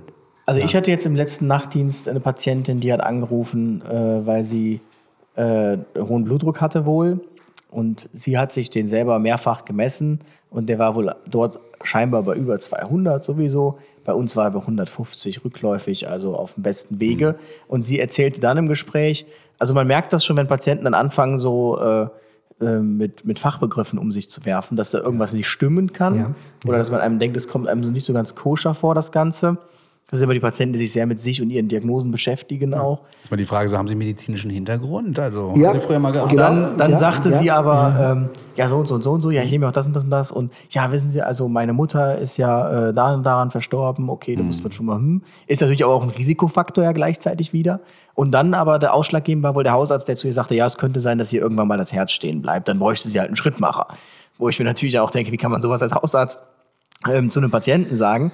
in so einer ähm, Situation und mit solcher äh, Vehemenz dann auch ausgedrückt, das ist, ähm, ich möchte die Hausärztin oder den Hausarzt hier nicht äh, äh, protegieren, aber äh, wenn sie äh, den Patienten da vor sich haben und äh, rausschauen und da sitzen 20 Leute ja. im Wartezimmer äh, und auf der Treppe stehen auch noch welche, so dass sie sich überlegen, dass sie einen Sicherheitsdienst äh, einschalten, weil die äh, Menschen ungeduldig, äh, unfreundlich, aggressiv und teilweise äh, schon beleidigend sind, ja. dann ähm, man muss da nicht unbedingt jetzt Verständnis für haben, aber es erklärt dann tatsächlich auch manchmal eine solche ähm, eher rüde Art äh, der Kommunikation. Das heißt nicht, dass es angemessen ist.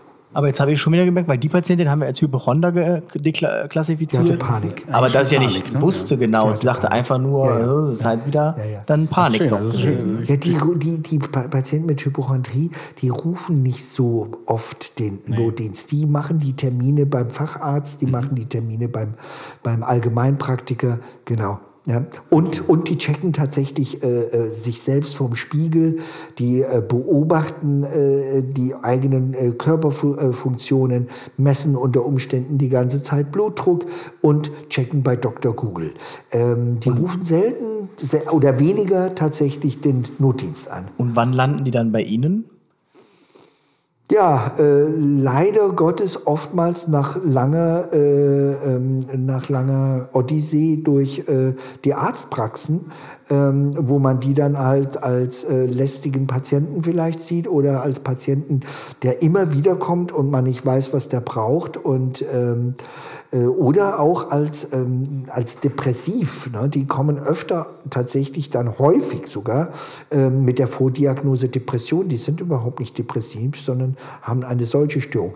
Meist dann, wenn es tatsächlich zu viele Kranktage sind, wenn der Leidensdruck zu groß wird, kommen die aus, aus eigenem Anlass, ja, aus eigener Motivation. Und dann ist das also mehr so ein Zufallsbefund. Also da kommt dann nicht schon ein Hausarzt, der eine Überweisung geschrieben hat, Verdacht auf Hypochondrie. Selten, Ja. selten, selten. Ja. Und einfach gar nicht mehr behandeln lassen ist auch kein Therapieeinsatz. Gar nicht mehr behandeln lassen bringt natürlich die Gefahr mit sich, äh, dass man äh, unentdeckterweise äh, Bauchspeicheldrüsenkrebs bekommt. Ja. Ja, Ja. okay, ja. Ja, ja. das, ist. Also, ne, das ist keine Lösung, nee. Wirklich super. Also das ist ja, heißt ja nicht, dass man nicht zur Vorsorge gehen soll. Nee, gehen Sie zur Vorsorge. Das Argument, ja, und wenn ich bei der Vorsorge war und zwei Tage später könnte ich ja was haben, das zählt ja nun wirklich nicht, weil wenn Sie nicht bei der Vorsorge gewesen wären, dann hätten Sie es auch. Also äh, das macht ja keinen Sinn. Also nein, man soll und man kann äh, natürlich ähm, äh, die äh, körperliche äh, Gesundheit pflegen und das sollte man auch, ähm, aber eben in einer angemessenen Art und Weise. Ich finde das immer super interessant, wenn wir Transportverweigerung unterschreiben müssen oder auch aufschreiben bei uns, zumindest in Rostock, müssen wir ähm, Symptome aufschreiben und danach auch die Folgen. Und so muss ich teilweise auch aus einem Sprunggelenk, was vielleicht ähm, nur gezerrt ist und wo der Patient sich schon entschieden hat, nee, ich bleibe zu Hause, dann wirklich immer aufschreiben. Und so wurde so gesagt, dass immer am Ende so, es könnte eine Lebensgefahr daraus entstehen, weil die Person dadurch stolpert, auf den Kopf Ja. fällt, eine Hirnblutung Und da hat sagt- und, so, und dann steht am Ende immer tot. Und da sagt Professor Dr. Dr. Carsten Fehn, Rechtsanwalt bei uns im Podcast, schreiben Sie auch auf, dass das Leben immer tödlich verläuft. Ja. Man müsste ich eigentlich Ja. immer drunter schreiben. Das ist tatsächlich äh, das Ende vom Lied. Ja, das stimmt. Das ist tatsächlich das Ende vom Lied. Und äh, äh, es ist doch so, dass äh, wir auch mit dieser, ähm, mit dieser Tatsache, die eine der wenigen Tatsachen sind, auf die wir uns verlassen können. Also ähm, ich habe es äh, vorhin schon mal äh, mit dem Finanzamt gehabt, außer dem Tod sind es äh, die Steuern, äh, auf die wir uns verlassen können. Auf äh, sonst nicht allzu vieles. Ne? Wo, wobei aber der Tod nicht jedes Jahr äh, steigt. Ne? Das ist das ist was äh, noch mal was anderes. Aber nein, äh, also sogar mit, sogar mit dieser Tatsache können wir arbeiten, nämlich den Patienten sagen: So, wir wissen tatsächlich, das Leben endet tödlich. Am Ende ist es final für uns alle. Aber was machen Sie jetzt? Wollen Sie jetzt Ihre Zeit damit verbringen, sich damit zu beschäftigen, was dann ist, oder wollen Sie Ihr Leben leben? Genau. Schöne Schlussworte auf jeden Fall. Wir haben Auf heute jeden Fall. richtig viel gelernt, auch vor allem zu differenzieren zwischen diesen, ja, muss man mittlerweile sagen, drei Sachen, Angststörung bzw. Panik, äh, dann die Zwangsstörung und die Hypochondrie. Und ich äh, hätte echt, ich habe, oder auch ich und auch Kollegen haben äh, vieles als Hypochondrie äh, abgetan, obwohl es Okay. dann meistens dann doch eher so in die Panik reingeht, in die Angststörung. Ne? Und Ja. Aber auch interessant, auch. man kennt die Panikpatienten ja wirklich dann nur sehr hyperventilieren, voll in der Panikattacke und und Ja. und und schwierig die Ja. rauszukriegen. Dass das auch sich so dann äußern kann zum Beispiel, das war mir zum Beispiel auch noch gar nicht klar. Also ich nehme auch sehr viel mit. Was mich interessieren würde noch, stand jetzt nicht im Skript die Frage, ich Ja. hoffe, Sie können trotzdem beantworten. Genau, das sind die 5%, von der Genau. am, am, am, äh, Antworten am Anfang gesprochen vorgegeben, aber hat. die Fragen, die stellen wir vorher schon, Genau. mal, damit Ja. man sich ein bisschen einstellen kann. Ähm, ja. Würden Sie sagen, dass man, vielleicht sagt jetzt der eine oder andere, oh, das, ich habe das ja auch so ein Putzfummel, ich habe diesen so ein bisschen. Würden Sie sagen, dass man im Prinzip die, ähm, die, die Psyche oder der Charakter sich zusammensetzt aus ganz vielen Anteilen, wo wir die Extreme als Krankheit bezeichnen würden? Ja, genau, ja. Also äh, ich möchte jetzt nicht so eine bekannte, aus der Politik bekannte Persönlichkeit nachahmen und sagen, ja.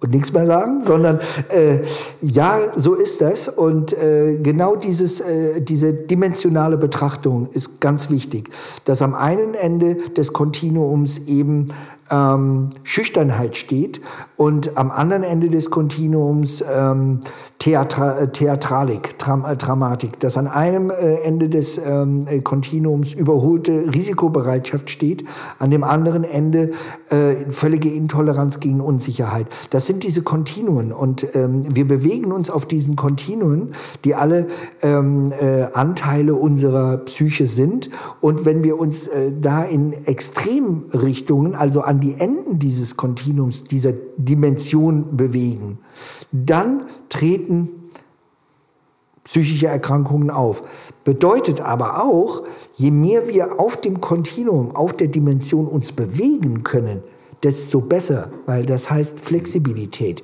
Je mehr wir eingerastet sind an einer Stelle, desto rigider und desto rigider, desto mehr Vermeidung und desto mehr Vermeidung, desto anfälliger für psychische Erkrankungen. Hm. Also jeder darf ein bisschen narzisstisch sein, jeder darf einen kleinen Aber klar doch, haben, natürlich. jeder darf ein bisschen arrogant sein, klar, ein bisschen ja, depressiv ein bisschen sich ängstlich, fühlen. ein bisschen traurig. Ja, natürlich, ja klar. Auch alles mal zur gleichen Zeit, da weiß man manchmal gar nicht, wo einem der Kopf steht. Ja. Und äh, manchmal hilft, äh, wie der äh, Professor Hecken ja auch schon mal gesagt hat, manchmal hilft einfach auch ein Schluck Bier. Ne? Äh, das, uh. das, das, das, ist in der Tat so. Ja, schön. Also ich bin jetzt ein paar Personen in meinem Bekanntenkreis durchgegangen und kann denen wahrscheinlich alle sagen, sagen, ihr könnt weitermachen, so wie ihr ja, seid. Ja, aber ganz gut. Ich denke mal, ihr da draußen auch, wenn es euch gefallen hat, auf jeden Fall schreibt uns gerne an info.redderview.de. Wir tragen äh, gewisse Fragen auch gerne noch weiter. Ansonsten hat es uns wirklich gefreut, dieses Jahr mit Ihnen auch immer wieder zu gestalten. Und ich hoffe, Sie sind nächstes Jahr auch wieder dabei. Es gibt bestimmt noch einiges zu erzählen. Wir haben auch viele Fragen immer noch zu bekommen. Ähm, ja, haben Sie auf jeden Fall ein schönes Restjahr und Genau, rutschen sie gut. Jetzt rutschen sie gut rein. Muss man jetzt schon Weihnachten. Genau. Halloween. Was nicht es ist jetzt erstmal noch trocken und äh, ich ja. freue mich auf den Frühherbst und äh, dann auch darauf, äh, nächstes Jahr wieder mit, äh, mit Ihnen hier zu sitzen. Die äh, Psyche ist ein weites Feld, also da gibt es bestimmt noch ein paar interessante Aspekte, die wir besprechen können. Vielen Dank. Gut, ciao, ciao. ciao. Tschüss, ciao. Retterview. Gedanken und Spaß aus dem Pflasterlaster. Mit Sprechwunsch und Sammy Split.